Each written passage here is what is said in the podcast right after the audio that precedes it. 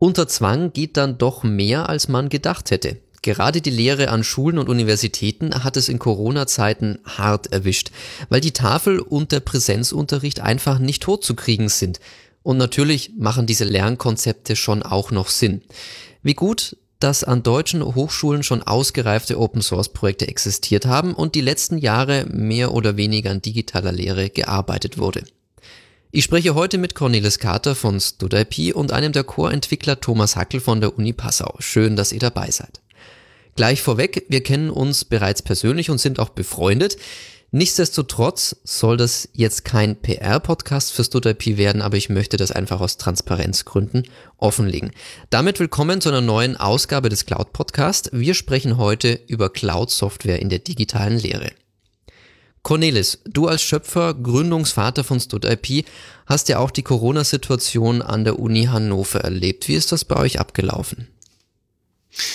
Ja, ich habe manchmal, bevor das Ganze passiert ist, gedacht in den letzten Jahren, was machen wir denn eigentlich, wenn sich plötzlich mal ganz viele Lehrende auf einmal melden und möchten dann irgendeine Form von E-Learning oder Online-Lehre nutzen. So mal vielleicht mal so, vielleicht 30 oder 50 auf einmal. Und ich sagte, das können wir eh nicht schaffen. So viele Menschen haben wir gar nicht. Dann wurde ich gefragt, ich glaube, es war am 12. März des Jahres, ich weiß es sehr genau, ob wir nicht doch vielleicht die gesamte Lehre, also ob das denkbar wäre, auf die gesamte Lehre auf Online-Formate umzustellen. Gesagt habe ich, wir können es ja mal versuchen, gedacht habe ich nie im Leben. Habe ich wirklich gedacht und dann haben wir es einfach gemacht. Ähm, das Spannende dabei war, dass ähm, sehr schnell die verschiedenen Einrichtungen, gerade Rechenzentrum und E-Learning-Service ist bei uns getrennt. Ähm, ist nicht in allen Hochschulen so, aber bei uns das getrennt, sehr, sehr intensiv zusammengearbeitet haben und innerhalb von drei Wochen äh, Server aus dem Keller geholt wurden und später auch neue beschafft wurden für Erweiterungen, dass innerhalb von wenigen Tagen Hardware bestellt wurde, Speichererweiterungen für Arbeitsspeicher und Festplattenspeicher und in alle Richtungen skaliert wurde. Ähm, es hat tatsächlich geklappt und das hätte ich nicht gedacht. Also das ist einfach eine, eine unglaubliche Geschichte. Unser Hauptaufgabenmerk lag dabei allerdings tatsächlich nicht daran, groß an Stutterpi zu schrauben. Daran haben wir eigentlich streng genommen gar nichts verändern müssen. Wir haben zwar noch ein bisschen mehr Festplattenspeicher gekauft, weil wir mal so hochgerechnet haben, wie lange der Platz reicht und uns nicht ganz sicher waren, ob es fürs Semester reicht. Hätte aber anscheinend gereicht. Also wir haben dann nur ein bisschen Speicherplatz gekauft und haben uns aber darauf konzentriert, einerseits Videokonferenzsoftware auszubauen. Bei uns ist das Big Blue Button geworden, für das dann das Rechenzentrum innerhalb von wenigen Tagen zehn Server eingerichtet hat und das Ganze auch dank schon vorhandenem Plugin, damals ein bisschen ältlich, mittlerweile frisch neu entwickelt, mit StutterP direkt verknüpft werden konnte. Das war so alles schon da. Dann haben wir noch unser Videosystem ausgebaut für die Produktion von Lernvideos, also zu der, dass die Systeme die Videos entsprechend umrechnet und dann noch bereitstellt, ebenfalls in StutterP. Und ich habe dann ähm, jetzt habe ich schon ein bisschen gespoilt, ne, dass es geklappt hat. Ich habe sehr gezittert an dem ersten Semestertag am 20. April.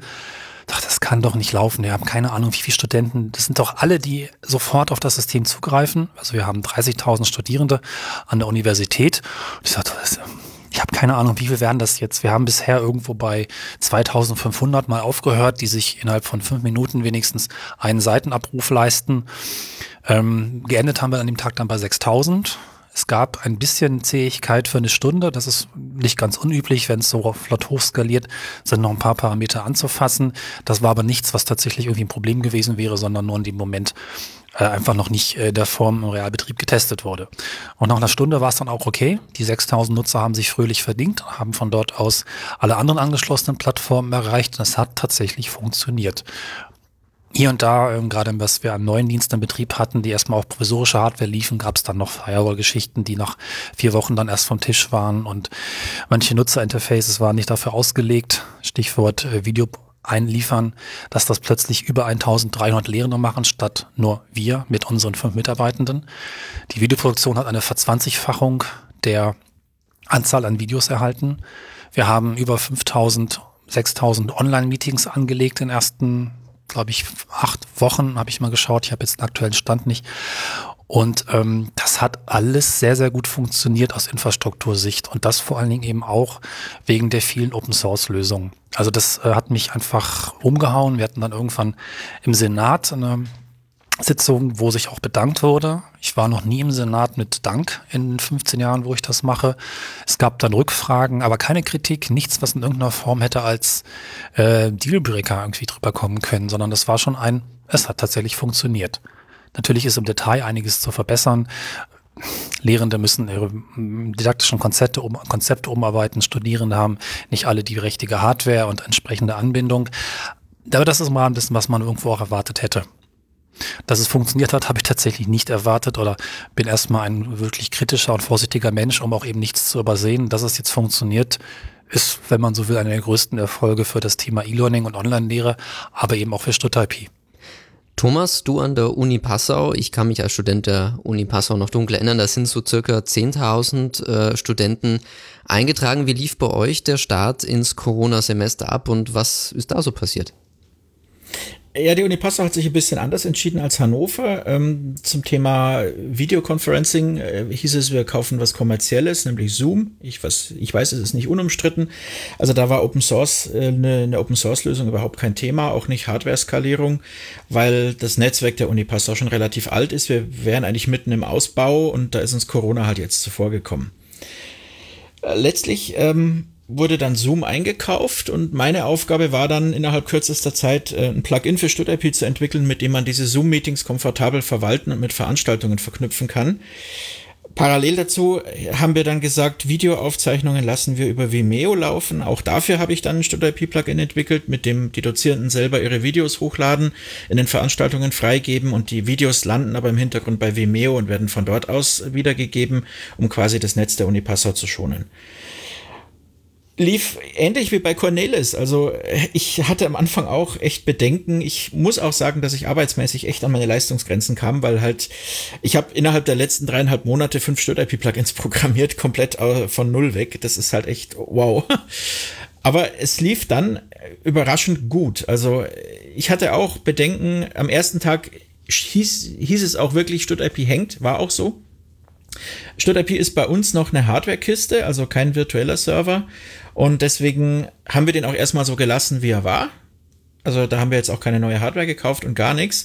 Normalerweise haben wir zum Semesterstart so in der ersten Woche, ja, 12 bis 1500 Leute in StudIP parallel online. Dieses Mal waren es, ich glaube, 3800 oder so, knapp an den 4000 gekratzt. Und da stand das tatsächlich. Schlecht. Das finde ich auch. Mhm. Ja. Ja. Am ersten Tag stand es auch wirklich. Das war genau das, was Cornelis sagte. Das sind halt immer wieder so Parameter, die man dann anpacken muss. Ich habe offensichtlich die richtigen Schrauben auf dem Server gedreht. Wir hatten jetzt durch das ganze Semester hindurch tagsüber eine Dauerbelastung von 2000 bis 2500 Leuten online und der Server macht keinerlei Mucken. Außer gestern kurz, da ist eine Festplatte vollgelaufen, was ich übersehen hatte. Aber als die wieder leergeräumt war, also es läuft einfach und es läuft gut und stabil. Da habe ich auch schon massiv Feedback gekriegt. Äh, erstens zu den neuen Plugins, äh, das macht's richtig einfach. Und äh, ich habe auch noch, das ist auch ein Vorteil von Open Source, einfach die Community angezapft und da einfach Erweiterungen genommen, die es schon gab an anderen Unis, die StudIP haben und die installiert. Zum Beispiel VIPS, dank an Osnabrück hier. Ähm, und es läuft einfach. Also Du kannst da jetzt auch Online-Übungen abwickeln und äh, teilweise sogar Klausuren und äh, Testklausuren letztlich. Es funktioniert. Ich meine, auch das, was Cornelis sagte, die, die Art der Lehre muss sich natürlich anpassen. Also es reicht nicht, sich vor die Kamera zu hocken und das, was man im Hörsaal gemacht hätte, jetzt einfach vor der Kamera zu machen. Ist natürlich bei vielen erstmal eine Lösung gewesen. Wir machen es halt auf diese Art online, weil es schnell gehen muss.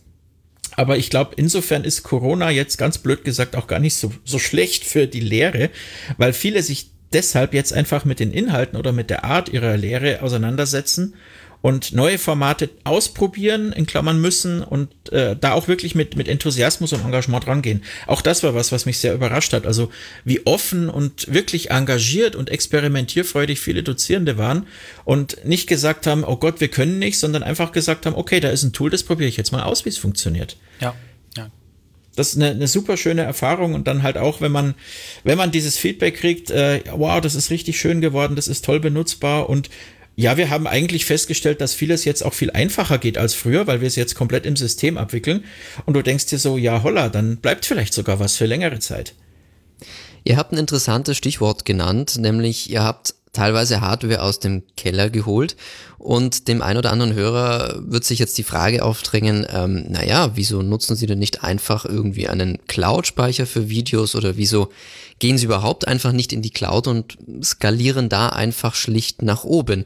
Und ich glaube, es ist an Universitäten gerade noch ein ziemlich polarisierendes Thema. Ich weiß nicht, wie steht ihr generell dazu oder was sind auch die formalen Hemmnisse überhaupt, dass man überhaupt das nicht, gar nicht einfach mal so machen kann?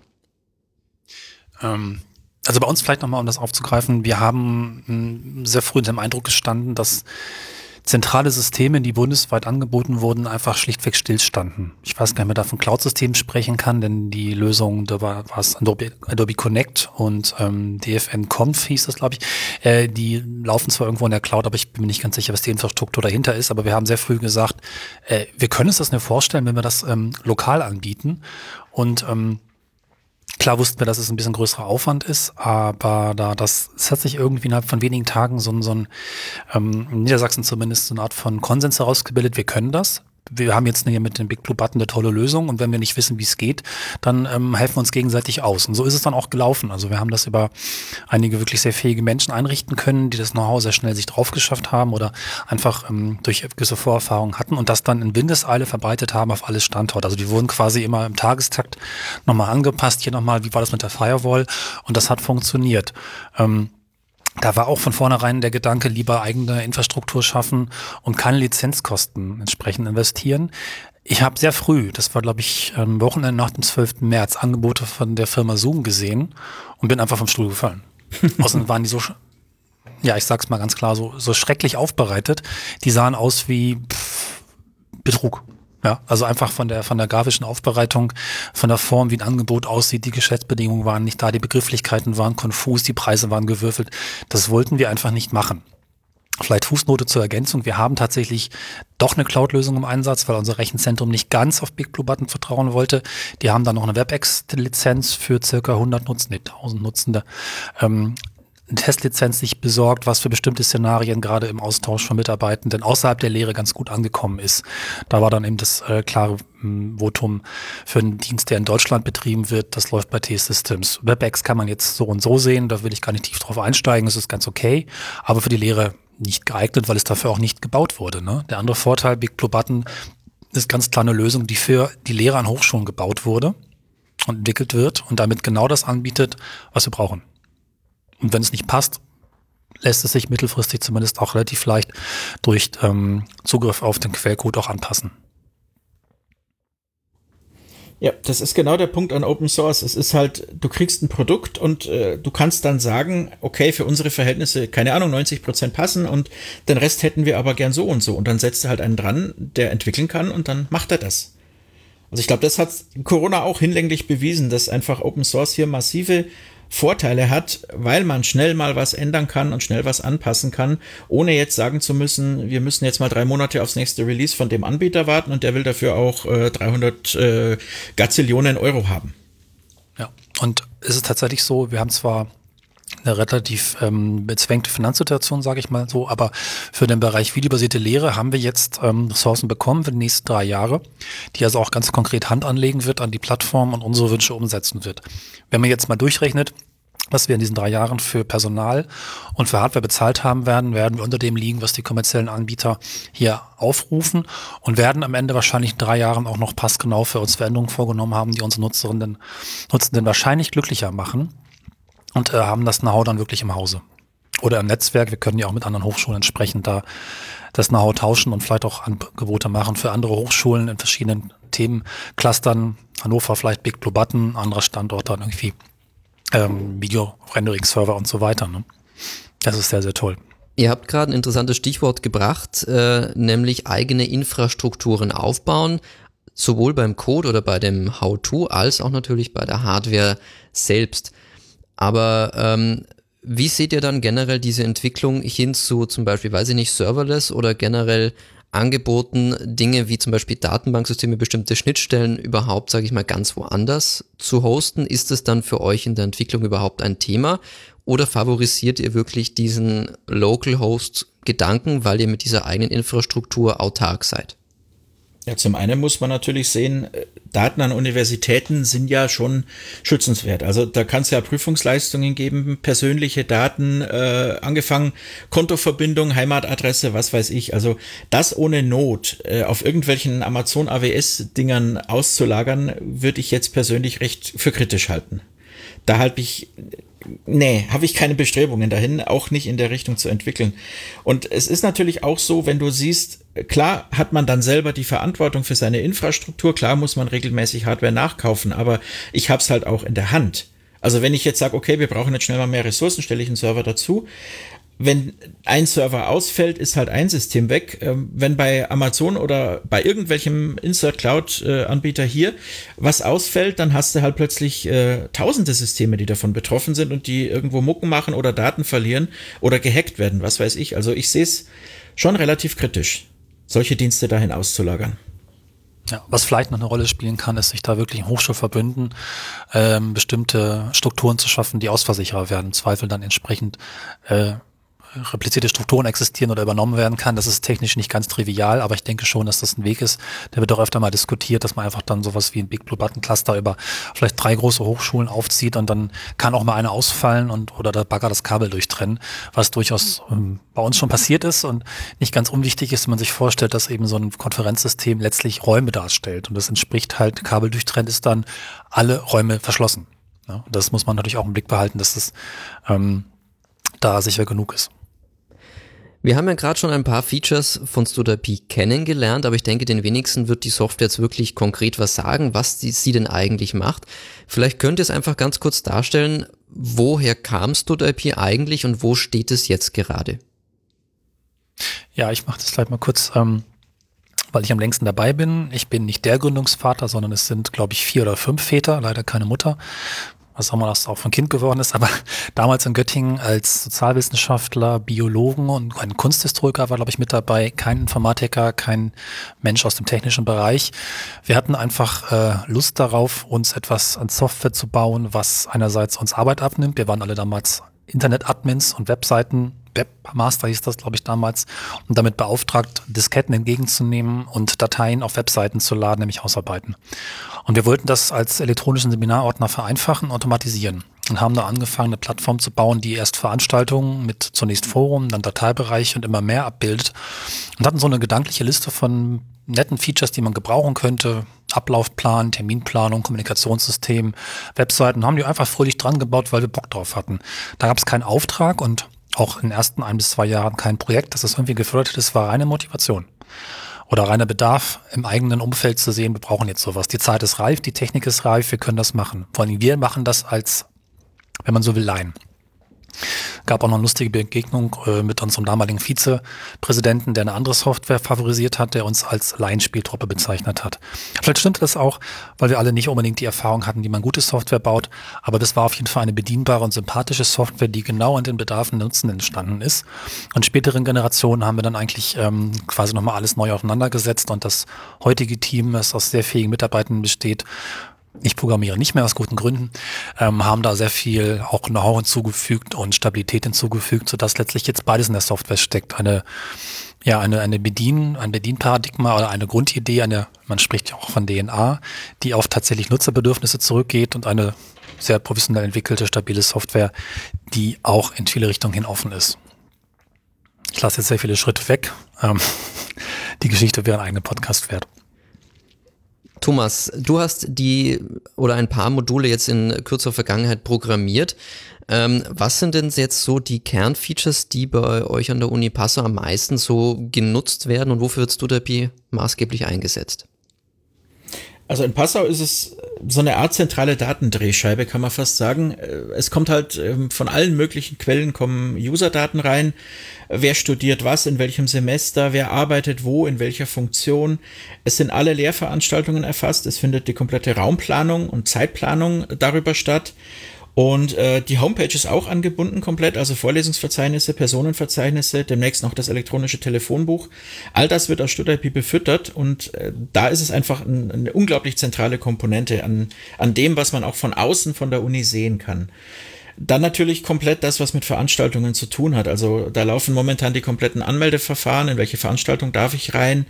Ähm, ja, mal ganz billig gesagt, es ist eine, eine PowerPoint-Schleuder, also da kann jeder Dozent äh, Skripte hochladen und äh, den, den Teilnehmenden zur Verfügung stellen. Die können die das dann, äh, dann auch runterladen. Es werden da auch Hausarbeiten abgegeben und ähm, auch zentrale Kommunikationsfunktionen. Also ich habe so einen gewissen Ruf in Passau immer als der Hackelroot, weil ich auch mal eine, eine Funktion programmiert habe, mit der man recht zielgruppenspezifisch Rundmails schicken kann.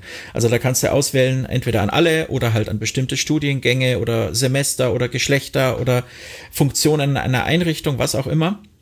Und dafür wird es ganz stark genutzt, um halt Informationen von zentraler Stelle auch zu streuen. Und das mache ganz oft ich, weil es an alle geht, äh, was man nur als Superadmin darf, wirklich alle, alle anschreiben. So Dinge wie meldet euch zurück in folgender Zeit, ihr müsst den und den Beitrag ans Studentenwerk bezahlen. Oder jetzt schicken wir jeden zweiten Tag so Corona-Infomails raus, von wegen das ist neu, da geht's drum äh, Wohnungssuchen oder was ändert sich jetzt in der Corona-Zeit, wann sind die Vorlesungen und sowas. Also kurz, kurz und knapp zusammengefasst würde ich sagen, ähm, zum einen ist StudIP so ein bisschen das, das Herzstück dessen, was im Semesterbetrieb so passiert. Also nicht die Organisation der, der Prüfungen und der, der Studiengänge an sich, aber das, was im Semester auf dem Campus läuft, ist eigentlich zentral über StudIP organisiert, würde ich jetzt mal knapp sagen. Wo kommt denn jetzt eigentlich bei StudIP der, der E-Learning-Charakter jetzt wirklich rein? Weil du hast vorhin von Vimeo gesprochen und okay, ich kann mich da in Kurse eintragen und ich habe da Kursskripte, aber E-Learning ist ja eigentlich ganz, ganz viel mehr und ich weiß, es gibt natürlich noch Ilias und Moodle, was irgendwo zum Einsatz kommt, aber habt ihr da von StudIP, sage ich mal, auch bestreben, dass ihr sagt, eigentlich möchten wir das auch irgendwann mal gerne zusammenführen? Ja, das Lustige ist, ich wollte es eh nochmal einfügen, genau, wir wollen das machen. Es geht auch theoretisch, nein, nicht nur theoretisch, es geht auch alles schon. Stutterpi benennen wir seit einigen Jahren mittlerweile schon das Betriebssystem für Hochschulen, weil das eigentlich der bestpassendste Begriff ist, den man dafür geben kann. Wir haben vorher mal gesagt, wir sind ein Lernmanagementsystem, waren das aber eigentlich gar nicht so richtig, weil, wie du schon sagst, Ilias und Moodle die Plattformen sind, die sich auf reinrassiges Online-Lernen auch ausgerichtet haben. Nun ist es so, dass Stutterpi viele, viele, viele Plugins bietet, wie Applikationen in einer auf einem Betriebssystem, die alles Mögliche möglich machen. Und ähm, mit Courseware haben wir ein Plugin, das es, glaube ich, auch schon fünf, sechs, sieben Jahre gibt oder länger, vielleicht auch schon zehn, weiß ich gar nicht. Vielleicht weiß das Thomas noch genauer, Zeit verschwimmt bei mir so ein bisschen, dass genau diese Komponenten, nämlich einen E-Learning-Editor mit Lernfaden und viel mehr in den Mittelpunkt stellt. Dieses Plugin ist halt bisher noch nicht Teil des Betriebssystems und des Kerns, aber wir haben das vor, in den nächsten zwölf Monaten zu integrieren. Nichtsdestotrotz ist bereits jetzt an vielen Hochschulen bereits diese Komponente im Einsatz und wird hoch gelobt, weil sie ja, bedingt bestimmte Lernformen nochmal anders anbietet, vielleicht etwas nutzerfreundlicher daherkommt. Aber ich würde auch gar nicht so unbedingt die Plattform gegeneinander setzen, denn Lernen ist sehr verschieden und es kann sich teilweise auch lohnen, mehrere Systeme anzubinden. Wir nutzen zum Beispiel StudIP plus Ilias, um da eben aus verschiedenen Welten zu arbeiten. Das kann spannend werden, wenn man einfach mit StudIP, Courseware plus Ilias einfach simple Varianten anbietet, komplexe Varianten anbietet, Dinge, die mehr in die Tiefe gehen, wo es halt wirklich darum geht, komplette Kurse mit allen drum und dran, mit vielfachen Interaktionsmöglichkeiten ins Netz zu verfrachten oder um Mischformen, wo ich zwar komplizierte und komplexe Online Online-Inhalte präsentiere, aber gleichzeitig eben auch Präsenzkonzepte fahre, die sogenannte Hybridlehre, die jetzt an einigen Hochschulen als Königsform angestrebt wird. Also ähm, wir sind da einfach alles, das ist das Tolle. Und es gibt, glaube ich, keine vergleichbare Plattform, die gleichzeitig das Ausdrucken von Raumplänen oder das Bestellen von Tonankartuschen, ich meine, dass das in einer Hochschule so läuft, bis hin zum Verwalten von Dokumenten, zum E-Learning mit kompletten Lern pfadbasierten Kursen und der ähm, Abbildung von Prüfungen bis hin zur Kommunikationsfunktion, das alles unter einer Haube abdeckt. Quasi in One, wie andere Plattformen es nur versprechen im Namen. Ja, das war für mich auch immer genau die Stärke von StudIP. Also Ilias ist an sich ein tolles System. Moodle ist ja auch überall hochgeschätzt und beliebt. Äh, aber der Fokus liegt halt ganz klar auf E-Learning. Und äh, StudIP ist da halt aus meiner Sicht sehr viel breiter aufgestellt. Genau wie du sagst, also mal Raumpläne ausdrücken, ausdrucken. Es gibt Hochschulen, die damit ihren Fuhrpark verwalten. Äh, du kannst mal eben so ein Vorlesungsverzeichnis rauslassen. Es, es geht so unglaublich viel damit, so breit, abseits auch von dem, was eigentlich der, der Kern der Lehre ist. Und wenn wir da jetzt mit Courseware, was wir in Passau noch nicht haben, äh, noch so einen mächtigen E-Learning Baustein mit reinkriegen in den Kern, dann würde ich das tatsächlich auch so sehen, so im Tandem mit Ilias, dass man sagt, wenn ihr eure Lehre äh, machen wollt, dann fangt mal in StudIP an. In dem Moment, wo es wirklich richtig, richtig komplex und ihr richtig weit gehen wollt, könnt ihr gerne auf, auf Ilias wechseln und da weiterarbeiten. Klammer auf, da sind aus meiner Sicht Schnittstellen extrem wichtig. Deswegen, das ist immer schon so ein bisschen mein Steckenpferd. Klammer zu. Ähm, und da sehe ich auch, dass beide Systeme ohne Probleme koexistieren können, aber dass StudIP natürlich im Bereich E-Learning noch stärker werden muss, beziehungsweise auch schon stärker ist, wovon wir in Passau jetzt noch nicht so viel sehen. Ihr habt gerade oder wir haben gerade die wichtigsten Features von StudIP geklärt und an sich wirkt es wie ein sehr, sehr mächtiges System und der ein oder andere Hörer wird sich jetzt fragen, oh mein Gott, hoffentlich ist das kein Java-System. Vielleicht können wir kurz ein bisschen auf den Tech-Stack eingehen und auch, ähm, wie ihr da auch an die Arbeit rangeht, wenn ihr neue Sachen entwickelt. Vielleicht ganz kurz, was verbirgt sich rein technisch hinter StudIP? Sag ich mal was, weil ich der Informatiker bin bei uns. ähm, Begriff kann ich auch nennen, aber du machst es täglich. Ja, ist richtig, genau, ich mach's. ist eigentlich so ein ganz klassisches LAMP-System. Also du hast einen Webserver, ähm, das kann Apache sein, das kann Nginx sein. Ähm, verwendete Technologie ist hauptsächlich PHP drunter liegt eine MySQL-Datenbank und das war es im Endeffekt auch schon. Also es gibt natürlich noch so ein paar Tools drumherum, die man benutzt, um irgendwelche PDFs zu erzeugen und sowas, aber der Hauptkern ist PHP mit MySQL. Jetzt in der letzten Zeit ähm, hatten wir noch eine kleine Diskussion ähm, in Bezug, wie viel JavaScript dürfen wir verwenden? Verwenden wir JavaScript Frameworks in irgendeiner Richtung? Und da haben wir uns darauf geeinigt, dass wir auch Vue.js noch äh, mit dazu nehmen wollen als Tech-Stack. Also wir entwickeln jetzt im Prinzip gleichzeitig mit mit PHP und Vue.js. Aber das heißt, ihr geht langsam in Richtung WebSockets, weg von der klassischen Datenbankabfrage oder wie kann ich mir das vorstellen? Nee, eigentlich nicht. Also WebSockets, ich weiß gar nicht, ob wir die irgendwo groß im System im Einsatz haben. Ich glaube bisher nicht. Ähm, das meiste ist tatsächlich äh, schon in PHP-Code realisiert und äh, da, es gibt aber natürlich auch eine, eine recht umfassende mittlerweile API, die Schnittstellen bietet nach außen, eine, eine REST-Schnittstelle, die man dann über Vue.js zum Beispiel auch ansprechen kann. Aber dahinter liegen letztlich immer noch Datenbankanfragen, die irgendwie per PHP gemacht werden. Und wie kann ich mir das vorstellen, wenn ich jetzt einfach mal StudIP ist ja Open Source auf meinem Server installieren möchte? Geht das ganz easy, ähnlich wie jetzt ein anderes PHP-System, weiß ich nicht, wie weiß ich, WordPress, Joomla oder ist es schon, sage ich mal, dann muss ich relativ viel auch in PHP anpassen, um es so hinzubekommen, dass das Ding dann wirklich auch einsatzbereit ist? Nö, gar nicht. Also es ist eigentlich schnell installiert. Wir brauchen jetzt PHP 7.0 mindestens als Voraussetzung. Dann halt eine MySQL-Datenbank, die äh, von außen, also für die es einen Benutzer gibt, der da reinschreiben darf. Und ansonsten kopierst du dir das Ganze, was du da auscheckst oder runterlädst, in irgendein Verzeichnis, äh, gibst den Public-Ordner als äh, für deinen Webserver frei als Root. Und dann gibt's schon im Browser den Installationsassistenten, der dich dann durchführt. Das klingt ja einfach. Also, liebe Leute, installiert euch heute noch StudIP. Dann könnt ihr auch von zu Hause E-Learning betreiben. Ein kleiner Scherz am Rande. Das machen ja Studierende gern, ne? Das äh, gibt jedes Semester im Herbst gibt es ein paar Studierende, die sich StudAPI runterladen und dann verzweifelt im Support anrufen und nicht wissen, wie sie es zum Laufen kriegen sollen, ja. Ja, wollte ich auch gerade erzählen. Wo sind denn meine ganzen Veranstaltungen? Ich habe mir das jetzt runtergeladen und installiert und niemand ist Ach, drin. läuft dann so. Oh, okay, das schaffen unsere meisten nicht. okay. Also das heißt, ihr habt noch keinen Docker-Container fertig, den man sich äh, holen kann. Hatten wir, glaube ich, mal, aber ja, ja. ja, weiß gar nicht, was draus geworden ist. Verstehe. Der ist also im Keller bei der anderen Hardware gelandet. Ja, den graben wir aus, wenn wir ihn brauchen. genau. Wie kann man sich jetzt eigentlich die Entwicklungsarbeit bei StudIP vorstellen? Ich meine, wenn deutschlandweit sehr viele Hochschulen daran beteiligt sind, ich weiß nicht, Cornelis, wie viele sind es inzwischen, die StudIP einsetzen? Hast du da einen Überblick? Ich glaube, es sind 60 Bildungseinrichtungen. Jetzt habe ich gerade die Zahl der Hochschulen nicht im Kopf. Ich glaube, 20 bis 30 nutzen es an der Hochschule vollumfänglich. Und das heißt meistens eben auch, also Stuttgart ist keine Plattform, die man mal eben für drei Kurse installiert, sondern in der Regel für die gesamte Hochschule, für alle Lehrveranstaltungen. Das sind zum Beispiel bei uns 4000. Und so läuft es eben an vielen Hochschulen, dass es da einfach vollumfänglich alles macht. Das sind, glaube ich, 20 bis 30. Es gibt noch einige kleinere Geschichten wie Sportverbünde, VHS, ähm, andere äh, Vereine und Einrichtungen ich jetzt nicht alle im Blick habe, aber irgendwie 60 Bildungseinrichtungen nutzen das System. Genau.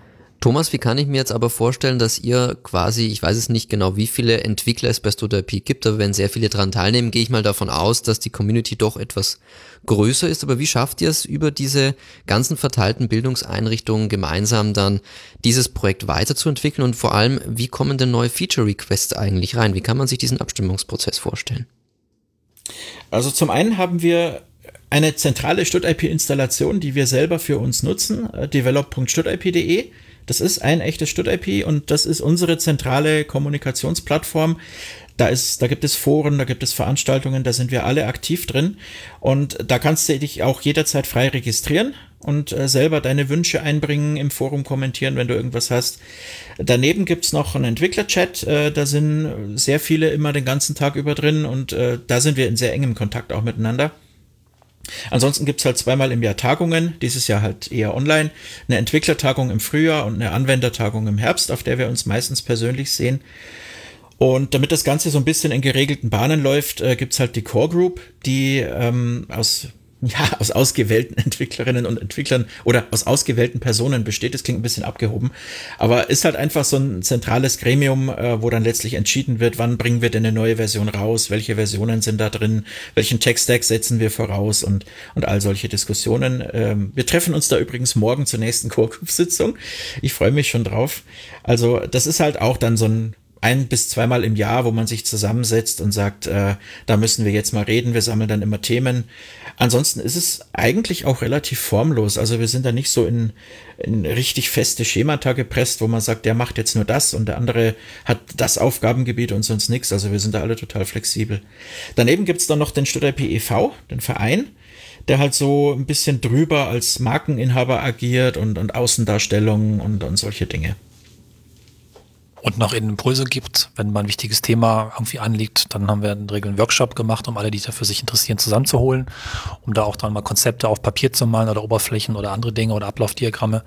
Grundsätzlich entstehen aber Features eigentlich in allen Ecken und Enden, vor allem in den Hochschulen. Die wachsen so hoch, da werden irgendwie konkreter, erscheinen irgendwo auf der Bildfläche, manchmal sogar schon sehr weit entwickelt und werden dann später abgestimmt im Kern hinzugefügt. Andere Entwicklungen werden von Hochschulen beauftragt. Es gibt da auch entsprechende zentrale Dienstleister, die das vornehmen und dann nach den Wünschen der Hochschulen bauen. Wo wir recht streng sind, ist der Prozess der Qualitätssicherung. Wir haben in der Regel zweimal pro Jahr ein Release mit sehr straffen Zeitplänen, wo verschiedene Qualitätssicherungsschritte durchlaufen werden. Unser wichtigstes Instrument sind die verschiedenen Qualitätsreviews, die von mehreren Teams gemacht werden. Da geht es um Codequalität, Sicherheit, aber auch ganz wichtig ähm, User Interface und Gestaltung. Da haben wir ein sehr starkes Steckenpferd oder ich sage es, weil ich selber natürlich Teil dieser Gruppe bin.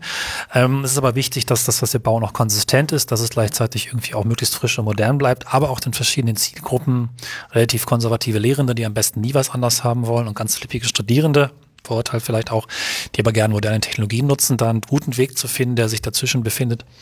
Und entsprechend dann geben diese verschiedenen Gruppen ihre Plus oder vielleicht auch Minus, wenn es noch was zu Mäkeln gibt. Und das muss dann eben auch sehr konsequent abgearbeitet werden, bevor tatsächlich ein Feature am Release ist, bevor dann der eigentliche Test an Hochschulen erst starten darf so dass das äh, finale Release dann eigentlich schon einige Teststufen durchlaufen hat und in der Regel sehr gut funktioniert. Also man muss bei uns eigentlich nicht bis zur Punkt Punkt 1, 2, 3 warten, sondern das geht schon auch mit der ersten Version. Ja. Ich glaube, da ist auch ein großer Vorteil, dass wir es selber nutzen auf unserem Entwicklungsserver, weil halt Dinge, die äh, kaputt gehen, die nicht gut funktionieren, fallen uns halt auch schnell auf. Also gerade im Bereich Navigationsgestaltung haben wir da ganz viel experimentiert, von wegen, wir spielen mal was ein und gucken mal in den nächsten drei Wochen, wie es uns gefällt und, und feilen da noch ein bisschen dran rum. Und als Betreiber muss ich auch tatsächlich sagen, ähm, ich habe jetzt schon mehrere Beta-Tests für StudIP an der Uni Passau durchgeführt und es lief eigentlich immer mega relaxed. Aber testet ihr dann auch automatisiert etwas beim Thema Code-Qualität oder ist es wirklich alles Handarbeit? Es gibt automatisierte Tests. Das ist aber immer so ein bisschen ein schwieriges Thema. Also, äh, wie gesagt, es gibt welche, die werden auch immer mehr. Wir arbeiten da dran. Es ist aber jetzt, glaube ich, eher nicht so, dass wir schon den kompletten Code damit abdecken würden. Ich also würde sagen, sicher. wahre Qualität entsteht erst, wenn wirklich Augen auf Dinge schauen, klicken, benutzen und schimpfen. Ja. Trotz aller automatisierten ja. Tests ist das die Größe und Qualität, die dann noch einfach mitspielen muss. Du brauchst einfach auch viele Nutzende, du brauchst auch diesen Beta-Test, um zu verstehen, was vielleicht dann doch einfach anders gemacht als gedacht wird von den vielen, vielen Personen, die es dann an einem Standort allein nutzen. Ja, so Dinge wie, da muss ich fünfmal klicken, kann man das nicht in drei Klicks machen, kriegst du halt nicht durch automatisierte Tests raus. Natürlich, klar. Und auch noch teilweise im Review. Mhm. Aber wie ist das jetzt? Wir haben äh, StudIP jetzt vor allem aus dem Bildungskontext gesehen.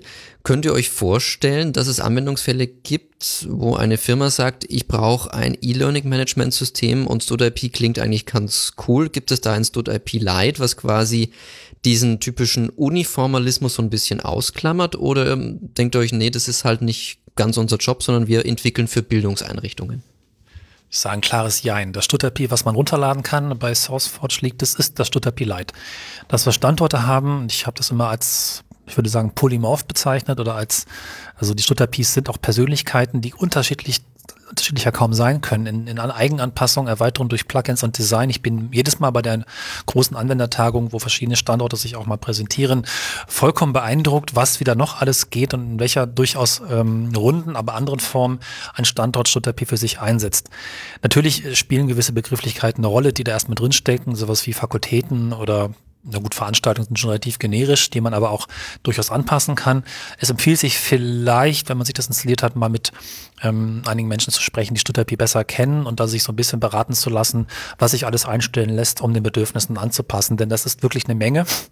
So wie es ähm, aus der Box fällt, ähm, dürfte es eigentlich keinem so richtig passen, weil das ist halt einfach nur eine generische Konfiguration. Und es lohnt sich auch wirklich da zu ähm, konfektionieren und dann auch vielleicht nach den ersten Plugins Ausschau zu halten, die bestimmte Aufgaben übernehmen und irgendwann vielleicht sogar auch selbst was hinzuzufügen und dann eine eigene Persönlichkeit, wenn man so will, in Software heranreifen zu lassen. Das war ja eine relativ lange Diskussion bei uns, wie wir es wollen. Ob wir ein richtig fettes Release raushauen, wo alles Mögliche jetzt schon drin ist, oder ob wir sagen, wir bleiben schlank und bieten stattdessen lieber ganz viele Plugins an, wo jeder sich seinen, seinen eigenen Baukasten zusammenklicken kann. Und offensichtlich haben wir uns ja für Letzteres entschieden und ich finde das auch die bessere Lösung, weil klar, wenn du erstmal StudIP runterlässt, ist es erstmal vielleicht nicht das, was du brauchst, aber du kannst es halt echt zuschneidern auf das, was du brauchst. Genau. Also ein Betriebssystem installiert ist erstmal relativ langweilig. Das ist normal. Danach äh, wird es erst spannend, wenn du die richtigen Anwendungen installierst und sie miteinander auf die Art und Weise, wie es das System vorgibt, interagieren. Aber die Plugins, die ihr anbietet, sind dann auch frei, also alles ist unter Open Source. Soweit ich da informiert bin, muss das sogar so sein, weil äh, StudIP selber steht unter der GPL und äh, mir hat mal ein Jurist gesagt, äh, wenn du ein Plugin dafür schreibst, was ja ohne StudIP keinen Sinn macht, weil es ein Plugin ist, muss auch das unter der GPL stehen, weil es quasi dadurch, dass es von StudIP abhängt, zu einem Bestandteil dessen wird. Ja. Es muss meines Wissens nicht veröffentlicht werden, das macht doch oft keinen Sinn. Viele Hochschulen bauen sich einfach sehr spezielle Plugins, wo jede andere Hochschule sagen würde, äh, nee. Aber ähm, wenn sie angeboten werden, dann dürfen sie eben nicht kostenpflichtig vertrieben werden. Und in der Regel stellen eben auch sehr viele Hochschulen die Plugins entweder auf den zentralen Plugin-Marktplatz, wenn sie gewissermaßen fertig sind und eine gewisse Reife haben, oder der Quellcode liegt entsprechend auf GitHub und kann dann auch geladen und weiter angepasst werden. Jetzt haben wir viel über StudIP und seine Funktionen und auch den Open Source Gedanken und letztlich eure lange und effektive Entwicklungsarbeit gesprochen, aber es bildet sich etwas Gefahr am Horizont, denn ihr habt eine Open Source Initiative gestartet, die ich auch bei netzpolitik.org vor kurzem gefunden habe in einem offenen Brief, dass denn solche Projekte wie StudIP natürlich auch auf lange Sicht finanzielle Unterstützung brauchen, gerade um eben bestehen zu können, sollte jetzt einer der großen Cloud-Anbieter etwas ähnliches vorhaben und natürlich mit den generischen Google-Logins oder whatever hier noch mehr vorpreschen können. Wie kam es zu dieser Initiative und was ist da euer Ansinnen oder beziehungsweise was hat überhaupt diese Gefahr ausgelöst? Ja, diese Gefahr steckt vielleicht in einem, wenn man so will, Konstruktionsfehler, den man aber nicht wirklich vermeiden kann, wenn man Open Source macht. Im Vergleich zu kommerzieller Software bezahle ich bei kommerzieller Software ja Marketing und die Pflege mit. Also bei Pflege muss man hoffen, dass das passiert. Bei Marketing ist das ganz sicher so. Das heißt, ähm, da ist es auch grundsätzlich viel leichter, auch äh, höhere Kosten abzurufen, weil das Marketing ja Schönes verspricht. Bei Open Source wird eigentlich nur das Nötigste bezahlt und das soll auch so sein. Denn wir haben quasi einen Selbstkostenpreis diese Software entwickelt.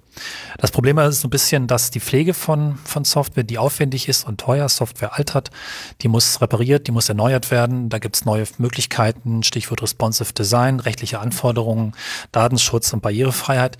Nur leider ist es so, dass dafür nicht unbedingt ein Topf ähm, existiert. Hochschulen haben zwar in der Regel Supportverträge oder auch eigene Mitarbeiter, wie eben Thomas und Mitarbeiterinnen, die sich um Stutterpi kümmern, aber nicht immer ist es so, dass diese Mitarbeitenden die Ruhe und die Zeit haben, zu feilen und zu pflegen, weil ganz oft das Tagesgeschäft genau die Dinge nach vorne bringt, die Corona-Krise, die nun am wichtigsten sind. Und dieses ähm, Konstruktionsprinzip oder diesen Konstruktionsfehler würde ich gerne mal zum Thema machen auf der politischen Ebene, weil der äh, eigentlich was fehlt. Es fehlt ein ganz wichtiger Baustein, diese, diese Software, die allgemein gut ist oder allmende gut, ähm, auch aus allgemeinen Geldern zu pflegen und eine Grundlage zu bieten, auf der dann noch größartige Dinge entstehen können. Wir haben uns dazu mit anderen Open Source LMS Communities verbunden und haben im letzten Jahr begonnen mit dem, mit der Ilias Community und mit der deutschen Moodle nutzenden Community, nutzenden Community zu sprechen, unterstützt durch die ähm, Opal-Community aus Sachsen, beziehungsweise in diesem Fall eine Firma, um das einfach mal zum Thema zu machen, um zu einzuschauen, haben wir nicht eigentlich die gleichen Sorgen und Anforderungen, die unter der ja, der Veränderung durch Digitalisierung. Und im letzten Jahr haben wir nur gesprochen über Digitalisierung, noch gar nicht über Online-Lehre und Corona-Semester, die nun auch noch hinzukommen. Nicht so ein bisschen eine Beschleunigung erfahren in der Entwicklung oder in der nötigen Entwicklung, mit der wir nicht mehr aus eigener Kraft Schritt halten können. Das klingt jetzt nach Jammern und Betteln, das soll es aber gar nicht sein, sondern es geht darum, dass wir mit relativ geringen Ressourcen ganz großartige Dinge machen können. Wir bräuchten jetzt nicht unbedingt äh, 50 Millionen für diese Plattform, sondern es reichen eins, zwei, drei, vier Entwickelnde, die für ein paar Jahre einfach diese Beschleunigung vornehmen oder diese Pflege, diese Erneuerung erlauben, sodass entsprechend auch Hochschulen, aber auch Unternehmen, die mit diesen Softwareprodukten arbeiten, vielleicht sogar entsprechend Support und Entwicklungsarbeiten anbieten, auf dieser Grundlage entsprechend arbeiten, ja, man könnte sagen, fahren können. Wie auf Straßen oder Züge auf Schienen braucht es hier eine durchaus gemeinschaftlich organisierte Pflege von diesem wichtigen ja, Kulturgut, diesem Know-how, was wir aufgebaut haben, das in Hochschulen entstanden ist, für Hochschulen, für Bildungseinrichtungen, die Open Source Produkte weiter unter dieser Unabhängigkeit zu entwickeln. Wir haben die Stichworte Open Educational Resources, Open Science, Open Education. Da soll auch die Software selber eben Open Source und offen in der Gestaltung bleiben. Ja, ähm, ich, ich kenne es ja selber. Also es ist immer toll, wenn du mit einem Hochglanzprospekt ankommst und sagst, wir haben hier drei super Funktionen, die würden wir neu bauen, damit könnt ihr dann X und Y und Z machen. Ja, cool, da kriegt ihr Geld dafür, alles gar kein Stress. Aber in dem Moment, wo du halt sagst, da gibt's eine Funktion, die ist jetzt zwölf Jahre alt und äh, die wurde noch für den Internet Explorer 7 geschrieben und äh, die müsste man eigentlich mal wieder neu machen, weil erstens der Entwickler, der es gemacht hat, mittlerweile sehr viel dazugelernt hat. Zweitens die Tools, die der da verwendet, mittlerweile auch veraltet sind dann kriegst du halt als Antwort, ja, wieso, das läuft doch. Und äh, da ist halt, das ist halt immer sauschwierig zu erklären, dass Software, die an sich läuft, trotzdem überarbeitet und renoviert und äh, auch vielleicht manchmal komplett neu gemacht werden muss. Und da ist halt der Hund begraben und deswegen braucht es solche Initiativen. Genau. Wir haben uns getroffen und abgestimmt und sind jetzt sichtbar als Initiative Open Source LMS auf der entsprechenden Webseite opensourcelms.de, haben einen offenen Brief, eine Erklärung dieser Communities veröffentlicht und Forderungen an die Politik gestellt, hier in den Dialog zu treten, Open Source Software bei Ausschreibungen auch äh, gleichzustellen oder vielleicht sogar zu fördern. Und vieles mehr, um hier entsprechend auch eine gute, stabile und gesunde Struktur in der Softwarelandschaft, vielleicht nicht nur in Deutschland, also vielleicht ist das auch was, was äh, für andere europäische Länder und oder Hochschulen interessant ist. Tatsächlich ist es schwer, diesen Markt im Blick zu behalten, weil er natürlich auch unter eigenen Regeln steht und wir nicht über jedes Land, über jeden Kulturraum genau Bescheid wissen. Ich kann mir schon vorstellen, dass wir durchaus auch was anbieten können. Moodle ist weltweit im Einsatz, Elias in einigen europäischen Ländern, Stuttgart hat da vielleicht noch Luft nach oben. Aber äh, da sind wir eben noch nicht. Wir möchten erstmal der Politik klar machen, dass es ähm, auch bei abstrakten Gebilden wie Software einen Unterstützungs- und Pflegeaufwand gibt, um hier Schritt zu halten und noch mehr anzubieten. Ne? Also es gibt viele Themen, die wir gerne angehen möchten. Elektronische Prüfung ist etwas, was gerade in vielen ja, Köpfen und auch vielen Münder, sagt man das, was diskutiert wird, wie man das eigentlich rechtssicher anbieten kann unter der Online-Situation. Da ließe sich mit Open Source viel machen, aber es braucht eine stabile Grundlage und es braucht ja auch Entwicklungsschritte, um da ganz groß zu skalieren, wenn man es denn möchte. Habt ihr denn schon Feedback erhalten aus der Politik zu eurer Initiative oder ist es gerade noch im Laufen? Ein bisschen schon. Also zum einen haben mittlerweile über 70 Bildungseinrichtungen und über 30 Hochschulen diese Erklärung unterzeichnet und gesagt, wir sind mit dabei. Jüngstes Mitglied, und da freue ich mich sehr, ist die HAK, die Hochschulrektorenkonferenz, die alle Hochschulen vertritt, die auch sagt, wir unterstützen das. Da ist durchaus auch noch ein Dialog möglich äh, oder ist ein Dialog möglich. Ähm, letztlich fordern wir und wünschen wir uns gemeinsame zentrale Infrastrukturen, wo tatsächlich bundesweit ähm, eine Form von ja, stabiler Ausstattung existiert, die diese Plattformen weiterentwickeln. Denn wir haben zwar 16 Bundesländer und Bildung ist Ländersache, aber ich kann eine Software nicht 16 Mal bauen. Ich muss das einmal ordentlich machen, in möglichst beweglichen, ich will nicht sagen agilen, aber zumindest sich äh, schnell den Erfordernissen anpassenden Strukturen. Wie man gesehen hat, braucht es dann manchmal auch Änderungen über Nacht. Also es braucht gute, fähige Menschen mit einer Perspektive und auch einem vernünftigen ähm, ja, sagen wir es klar und offen, mit vernünftigen Gehalt, denn äh, da geht's halt wirklich um knallharte, gute Softwareentwicklung für, und wir haben es ausgezählt, bis zu drei Millionen Studierende. An 90 Prozent der deutschen Hochschulen laufen diese drei Lösungen, diese drei bis vier Lösungen. Das sind drei Millionen Studierende, die darauf vertrauen, dass das läuft. Und das muss doch eigentlich einen Wert haben, wo sich da relativ ähm, sinnvoll und wirtschaftlich was zentral machen lässt, auch wenn man da vielleicht mal an den üblichen Geflogenheiten, die ich grundsätzlich sehr befürworte, der Länderorientierung und des Föderalismus ein bisschen vorbeiarbeiten muss. Gutes Beispiel ist auch vielleicht, die Plattformen laufen dann nicht nur an Hochschulen. Moodle läuft auch an Schulen. Auch bei Stuttgart gibt es vereinzelt Schulen, die das einsetzen. Offensichtlich ist das nicht nur länderübergreifend, sondern ressortübergreifend. Ja. Gerade in Bayern gibt es ja Mebis. Das ist, äh, Mebis ist ja im Prinzip ein Moodle und das ist einfach bayernweit für alle Schulen im Einsatz. Genau. Dann drücke ich auf jeden Fall die Daumen, dass hier eure Initiative auf jeden Fall fruchtet, denn klar, wenn ihr so viele Leute bedient mit eurer Software, dann muss das natürlich auch auf soliden Beinen stehen. Du hast es schon angerissen, Cornelis, ähm, was ihr euch für die Zukunft vorstellt. Vielleicht nochmal einfach kurz und bündig am Schluss zusammengefasst. Was sind denn die nächsten Features außerhalb jetzt des ähm, anstehenden Learn Management oder E-Learning Integration, die auf jeden Fall StudIP vertragen könnte, die ihr euch selber wünscht? Mhm. Das ist natürlich für StudIP das große äh, Brett, was wir bauen wollen. Wir sind aber auch mit den anderen Plattformen im Gespräch und möchten gern viel offener werden, ähm, mit anderen Plattformen zu interagieren. Wir sehen uns nämlich nicht als Konkurrenz. Lernen ist sehr verschieden und alle Plattformen haben ihre Berechtigung. Also der Austausch mit offenen Schnittstellen und leicht zu bedienenden ja, Verknüpfungen ist ein sehr wichtiges Anliegen. Ein anderes, was mir persönlich sehr wichtig ist, das ist auch wieder so was, wo viele Entscheider sagen, das haben wir doch alles, das läuft doch alles, sind Kommunikationsfunktionen, an denen es teilweise dringend äh, Verbesserungsbedarf umzusetzen gilt, gerade in der Online-Lehre. Ne? Also Messenger-Strukturen, vielleicht auch eine Form vom Interessenmatching, um Studierende, die sich vielleicht nicht in der Cafeteria treffen können, trotzdem aufeinander stoßen zu lassen, um Lerngruppen zu bilden. Das sind hochspannende Entwicklungen, wo jetzt schon viele nachgefragt haben, die aber auch wieder nicht so wirklich aufs Tableau der, der Geldgeber und der Politik passen, weil das wirkt doch erstmal profan. Aber andererseits, Hochschulen bauen auch Cafeterien und andere Austauschpunkte, weil man es da verstanden hat in der Gebäudeinfrastruktur, dass es wichtig ist, auch Plätze zum Verweilen und sich kennenlernen zu schaffen. Selbst Partys sind erlaubt. Das muss vielleicht nicht stattfinden in der Software, aber es zeigt, da ist auch noch Aufholbedarf. Das Bedienen auf mobilen Endgeräten, Apps, andere Dinge, die da entsprechend Verbesserungen für das mobile Lernen schaffen, sind wichtig. Barrierefreiheit habe ich schon genannt und vieles mehr möchten wir dringend angehen. Also die Liste an, an großen Wünschen und wichtigen Themen ist immens. Thomas, gibt es da von deiner Seite noch eine, eine Wunschliste? deckt sich sehr mit der von Cornelis. Also wir stehen uns, wir verstehen uns fachlich schon seit Jahren sehr, sehr gut. Und äh, auch das, das zeigt sich auch hier wieder. Ähm, ich würde auch sagen, äh, ich würde mir wünschen, dass es egaler wird, auf welchem, auf welcher Art von Gerät du StudIP bedienst. Also ob das jetzt ein Tablet ist oder ein Handy oder ein PC oder was weiß ich, was es für Geräte gibt, eine Brillensteuerung, keine Ahnung. Also äh, irgend einfach äh, mobile Geräte, responsives Design, das sich schön an das anpasst, was ich da gerade in der Hand habe oder vor mir stehen habe.